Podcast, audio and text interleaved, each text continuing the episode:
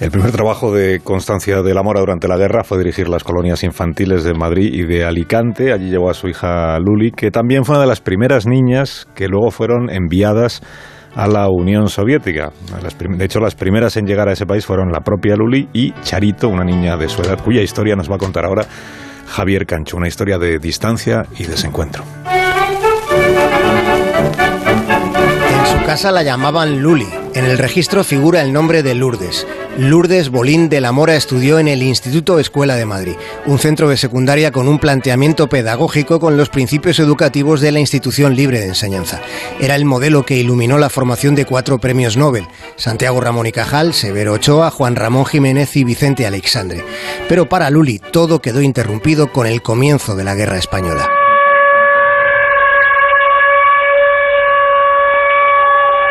Durante la guerra civil, Lourdes fue de los niños evacuados a la Unión Soviética. Todos aquellos chiquillos tenían la expectativa de que la separación fuera corta, pero después llegó la Segunda Guerra Mundial. Y fue espantoso para fue eso. Madre mía, fíjate a los cuatro años de haber ido allá, otra guerra, ¿no? El bando republicano había temor a lo que pudiera suceder, temor a los desenlaces del conflicto. Esa situación explica que cerca de 3.000 niños españoles fueran enviados a la Unión Soviética. Llegaron a Leningrado en cuatro expediciones, las tres primeras en el 37 procedentes de Valencia, Santurce y Gijón. La última zarpó desde Barcelona en octubre del 38.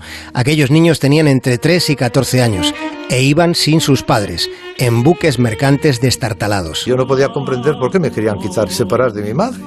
Lo que es para un niño de, de, de 8 años, perder una madre. En Rusia fueron alojados en internados. Muchos de los 3.000 se quedaron en la Unión Soviética, algunos en los remotos parajes de Siberia. Vivieron sus vidas en ese país marcados por la nostalgia de otro país que apenas tuvieron tiempo de conocer. Pusieron un empeño enorme en permanecer unidos, en no perder el castellano, en no renunciar a su cultura. Hasta 1990 no pudieron recuperar la nacionalidad española.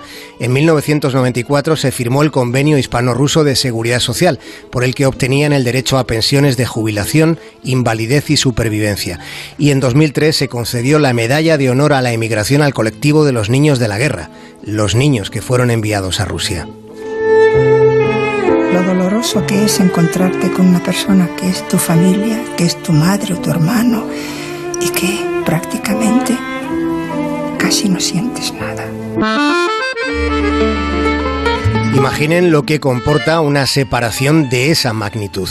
No sabemos cómo fue el reencuentro entre Luli, Lourdes, y su madre Constanza. Sí sabemos que Lourdes no se pudo reunir con su madre hasta 1945. Habían pasado siete años. Más de uno.